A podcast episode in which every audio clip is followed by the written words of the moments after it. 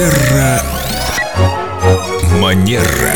Сегодня мы начинаем серию интересных, полезных психологических советов. Некоторые говорят иностранное слово «лайфхак», но мы не будем его использовать. Такие советы, которые подготовил наш эксперт по хорошим манерам, психолог Виктория Катева-Костолева, для того, чтобы сделать нашу жизнь легче. Здравствуйте, Виктория. Доброе утро. Интересно услышать такие советы, которые помогут нам качественнее жить. Сегодня мне хотелось бы начать этот разговор с такого действия, как умение просить. Как бы ни казалось странным, но у большого количества людей есть некие трудности, чтобы о чем-то попросить. Ну, так нас учили, не верь, не бойся, не проси. Я хотела бы отметить, что просить это не значит требовать и не значит приказывать, потому что иногда люди понимают это именно так. Чем отличается просьба от приказа? Словом, пожалуйста, например.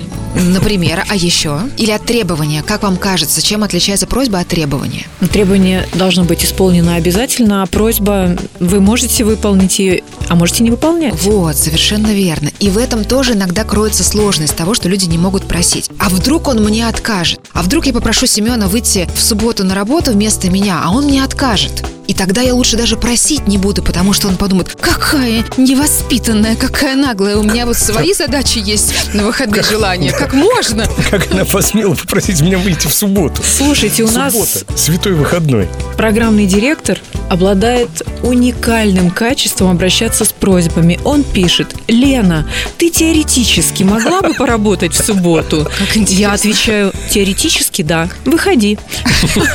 Мастерство.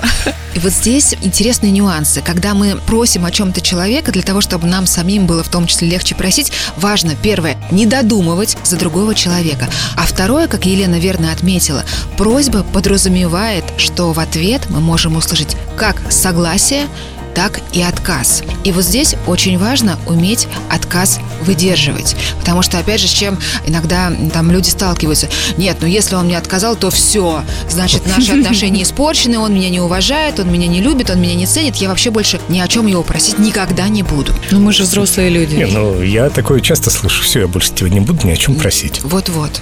Поэтому э, важно себе напоминать, что просьба – это не требование, и у человека есть полное право либо согласиться, либо отказаться. И маленький совет нашим слушателям, кто себя узнал в том, что ему сложно просить. Начните с мелочей. Например, в магазине. Передайте, пожалуйста, там, не знаю, вот эту бутылку воды. Или могли бы вы мне помочь там открыть дверь? Ну, в подъезде. например, Открыть эту бутылку здесь. Ну, уже смотрите по ситуации, что называется. Спасибо, Виктория. Я как раз из тех людей, которые не могут отказать, если попросили открыть. Эту бутылку Я тоже такой, Линда. Предлагаю поговорить об этом как-нибудь в другой раз, о невозможности отказать. Это же тоже проблема. Конечно, как говорить нет. Об этом в следующий раз. Ну, а сейчас прощаемся. С Викторией спасибо огромное, что вы с нами. До новых встреч. Терра Манера.